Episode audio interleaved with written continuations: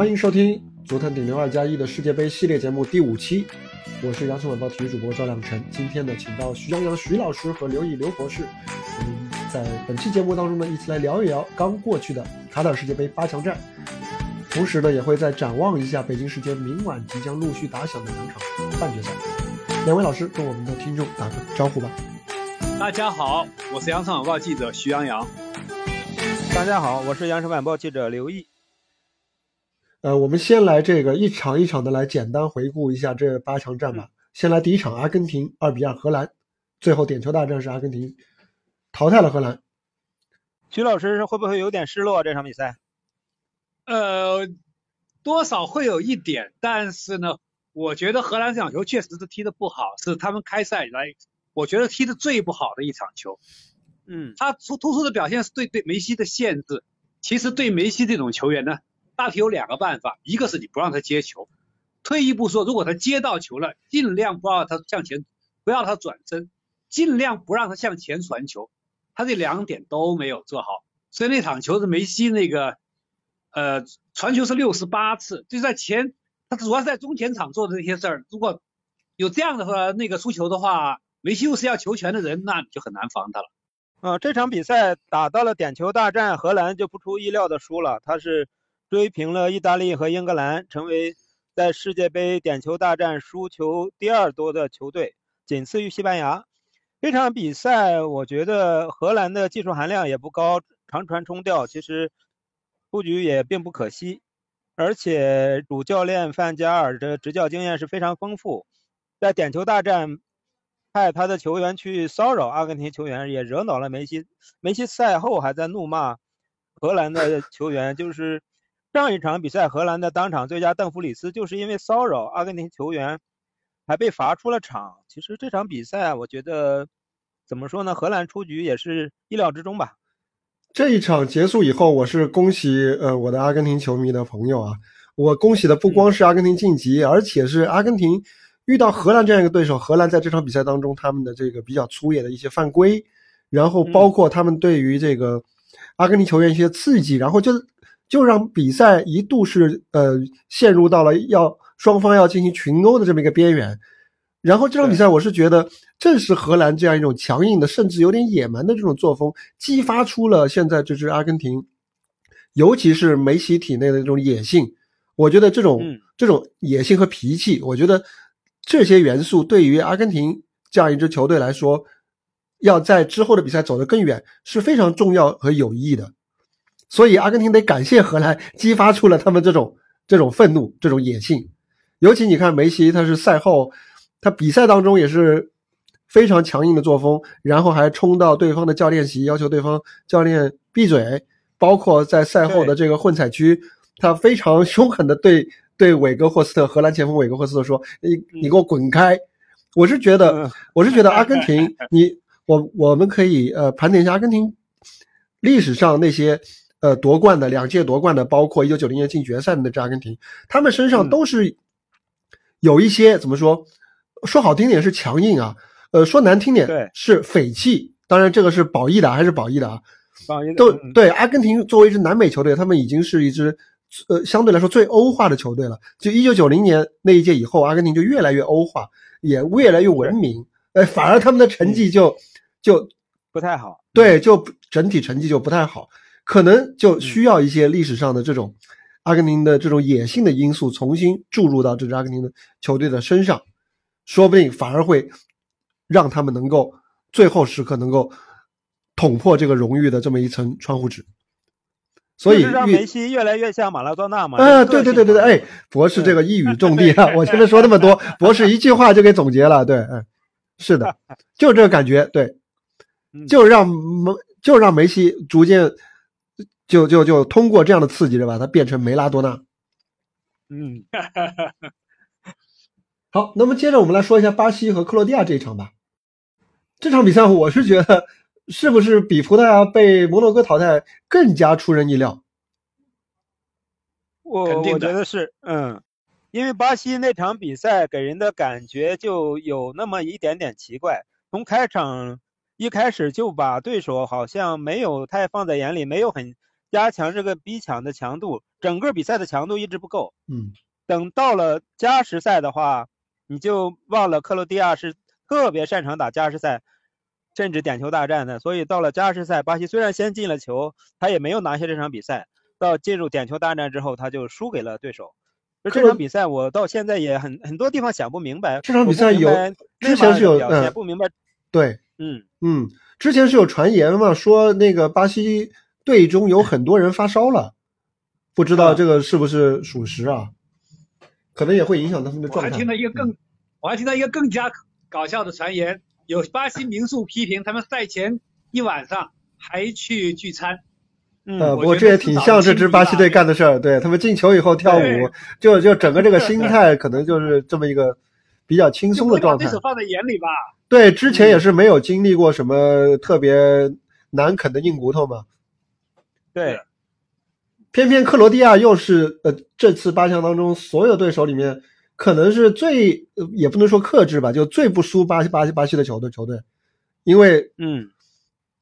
因为他不怕你技术好，一方面克罗地亚本身技术是不错，另外一方面他就是爱吃那些呃偏软的那意志力可能偏软的那些球队。对，韧劲儿好。对他韧劲太好了，他一九九八年才第一次参加世界杯，然后到现在一共也才呃二十四年，二十四年他们在世界杯经历了五次加时赛和四次点球大战，全部都赢了。这个成功率实在是太高了。本来这场比赛内马尔在加时赛上半场最后进球的时候，我相信九成九的球迷就会想：克罗地亚，你终于也轮到你了，终于也轮到你在加时赛输进球了。终于撑不住了。对对对，也真的太不可思议了。嗯嗯。但是这场球是不是带有一定的偶然性呢？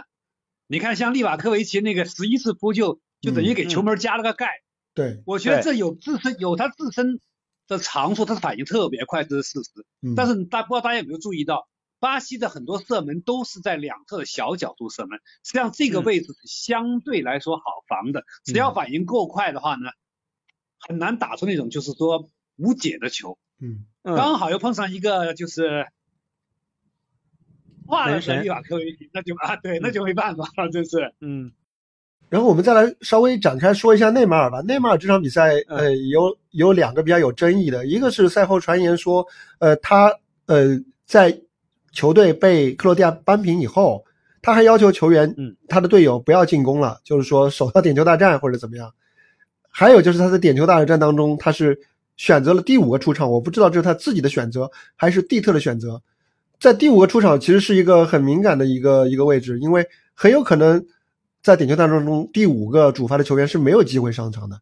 以内马尔的这个身份地位和技术，他是不是应该选择更早出场，甚至第一个出场呢？这是不是一种逃避责任的一种体现？有，我看到有很多人在从这个点来指责内马尔。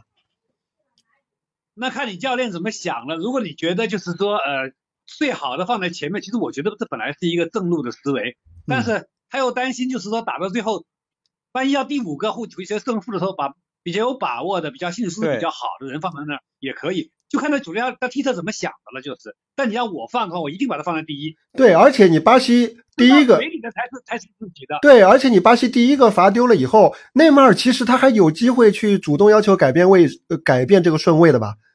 就像那个我昨天看新闻，老塔罗给了内马尔一次一个背刺，老塔罗说，本来这个老塔罗就是阿根廷在罚点球的时候，老塔罗说。本来那个位置不是我罚的，是我主动要求我临时上去踢的，这就是一种意思，就是自己很有勇勇气嘛。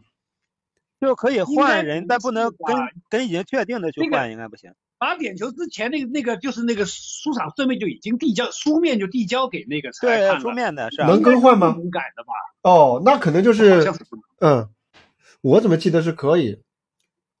因为第一个和第五个一般是安排最强的，但巴西这个第一个安排这么年轻的罗德里戈，实在是讲不讲不过去的。对，而且是替补上场。起码要安排卡塞米罗啊，或者这比较比较强的脚头硬的。罗德里戈哪经历过这种大场面啊？是的。好，那我们接着来聊一聊下半区的两场比赛吧。英格兰一比二法国，两位怎么看？我觉得英格兰惜败吧。其实我觉得英格兰应该说打的不算很好，但是。从数据上说，他是占优势的一方，他射门是十六比八，嗯，而且射正的次数也比法国多的。而且特别是下半场他扳平比分之后，有一段时间那个攻势很猛，就是，但是最终他还是输了。那说到底就是那个点球了，嗯，机会给到你手了，你自己抓不住，就没办法怨了。对，我觉得还是可能英格兰还是欠缺一点获胜者的心态吧，没有嗯拿过大赛的冠军。这个不论主教练还是球员，法国这边呢，像主教练德尚啊，还有这些球员，都是拿过世界杯冠军的。而且这场比赛就是吉鲁进那个制胜球之前，德尚其实快要把他换下，准备用嗯小图拉姆把他换下来了。嗯，就是马上就要换他的时候，他有一个爆射被那个皮克福德扑出来了，然后就是头球顶进了那那个制胜球，对，然后德尚就决定不换了，小嗯小图小图拉姆先坐回去了。吉鲁真的太善于抓机会了。对，呃，英格兰，我我作为一个从一九九六年欧洲杯就开始呃关注英格兰的一个一个球迷啊，英格兰以前给我的感觉是他们在大赛当中的心理很脆弱，他们输球是因为压力太大，心理压力太大导致输输球。嗯。但现在这两届英格兰给我越来越强烈的感觉是，他们还是会在关键场次输球，但是他们是因为没有心理压力，就太太欢脱了，就会有这种感觉。啊，呃，就被斯特林带的快乐起来了。哎，对他们就是对一一方面，他们也确实技术上也有底气了，踢的也是好了，但是就没有，就就就你也不能说在大战当在大赛当中啊，你太缺乏这种凝重的感觉。而且凯恩，我就觉得挺可惜的，那么好的一个中锋，嗯现在逐渐有点就是绣绣花针用多了，你就 就扛不起锄头的感嗯觉。他呢，他他其实作为中锋，你点球是你的本分啊，结果两个点球就进了一个。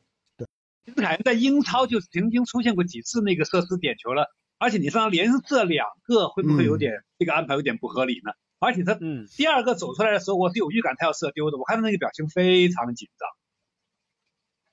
是那时候那个球要不进就被淘汰了，是是个啊球员可能都都会紧张。但是问题在于他前一个进了队友，对啊，前一个进了，那就那那那可能那不换他也是情有可原吧。而且这场比赛，我觉得英格兰英格兰有一点对姆巴佩是不是有点呃防卫过度的感觉？就就是说有太多的兵力集中在姆巴佩身上，结果就导致姆巴佩变成了一个变成了一个呃可以很容易牵扯英格兰的球员来拉开这么一个防线的这么一个工工具人。从另外一个方向对来发挥了自己的作用，像琼阿梅尼的那一脚远射，完全就是姆巴佩给吸引这个英格兰的防线拉出了一个空档，结果射出了一个世界波。因为他就是一种感觉，就是他把太多精力放在一道一张试卷的最后一道大题了，结果前面的小题反而答错了。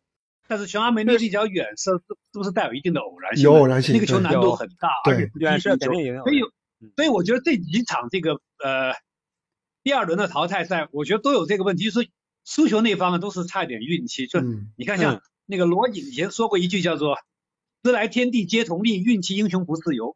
我觉得有时候嗯是有一点，就是嗯冥冥中说不清的因素。对对，好，最后我们来到这个四分之一决赛的最后一场，葡萄牙零比一摩洛哥，这很可能是 C 罗职业生涯当中最后一场世界杯。对，我记得咱们上期节目，我当时就是看好摩洛哥这这支球队的。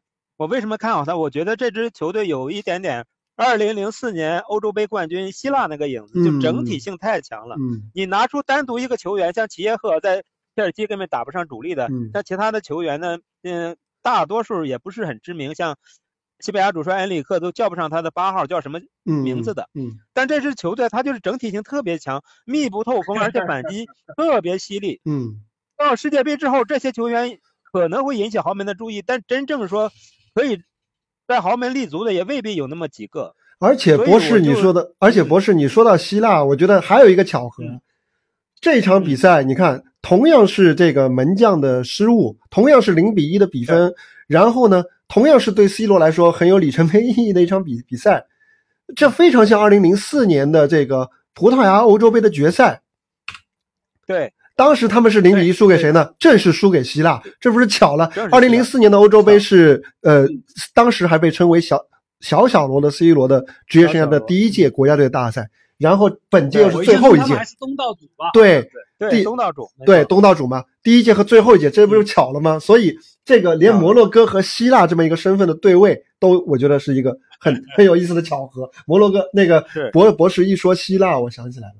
但是这个摩洛哥，我觉得我就是赛前很恐怕很多人都低估他了。我们先不说技术，光说身材，嗯，我昨天查了一下他们那个首发阵容，我发现这个队的身材非常好，他的平均身高是一米八四六，两个中卫都是一米，都是超的，一个一米八八，一个一米九二，这样一米九二，嗯，中锋是也是一米九二，最矮的一米七六，他这个身体条件非常棒，跟葡萄牙比，我觉得已经是占优势了。是他们有非洲球员的身体，同时又有欧洲球员的这个战术纪律性和这个战术素养，战术素养，对对对。我这个反正一个一个都感觉特别能跑，感觉都是那种中长跑的高手一样，就跑不死在场上。而且他们控球率虽然那么低啊，他们打他们拔掉两两颗牙，西班牙和葡萄牙的比赛，他们的控球率都非常低，都在百分之二十五以下。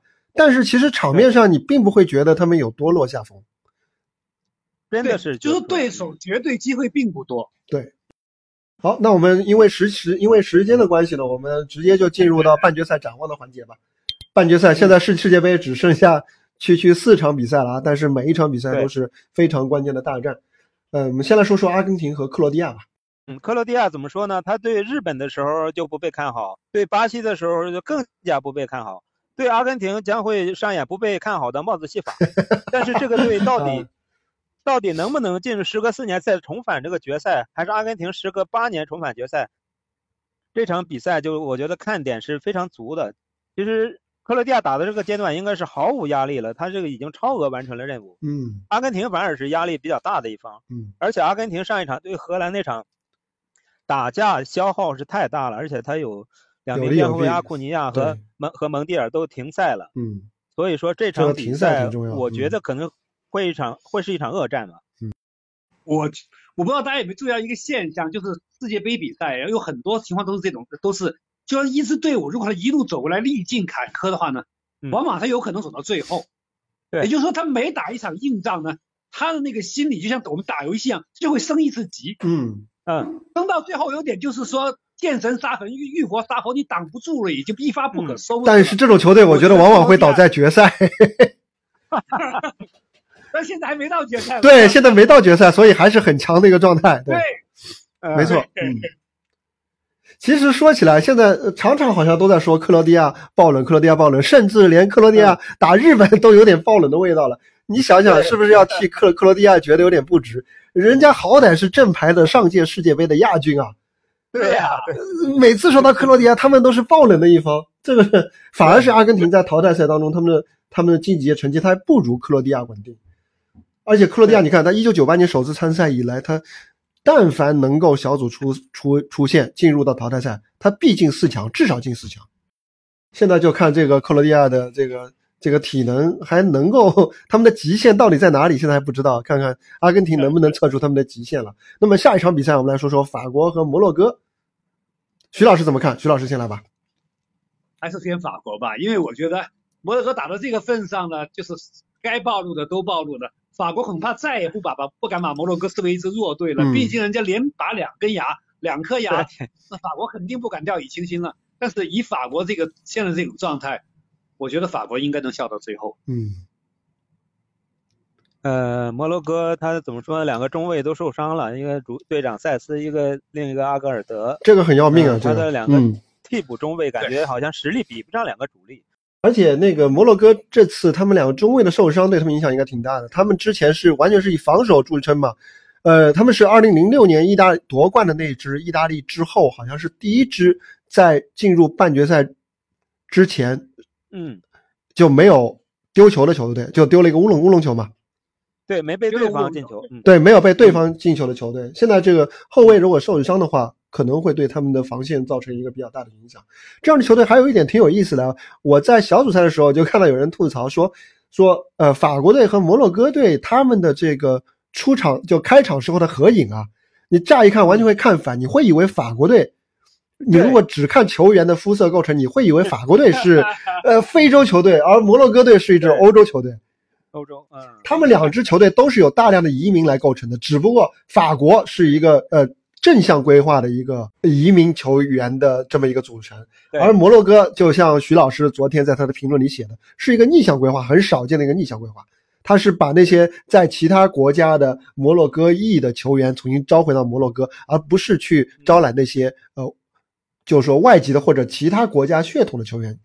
所以这也是一个挺有意思的看点他们，规划和逆向规划。沟通还存在问题，嗯，对他们语言都不通，有些人还存在问题。对，嗯对嗯，有说荷兰语的，有说英语的，有说法语的，有说西班，牙语的。西班牙语，嗯，对，呃，这个真的是一个非常有意思的现象，因为因为一九九八年法国的第一次捧得世界杯的时候，当时呃就被就被视为是呃一个一个地球村式的一个各国球员汇总起来，呃，在法国队在同一支国家队来夺夺来来夺冠。现在这个摩洛哥给我的感觉倒有一点像一九九八年的时候那支法国队了。对，九八年世界杯那时候，法国像齐达内啊、图拉姆啊、维埃拉这些都是移民来的。嗯，对，北非的，而且都是对，而且他们比较多。对都是北非。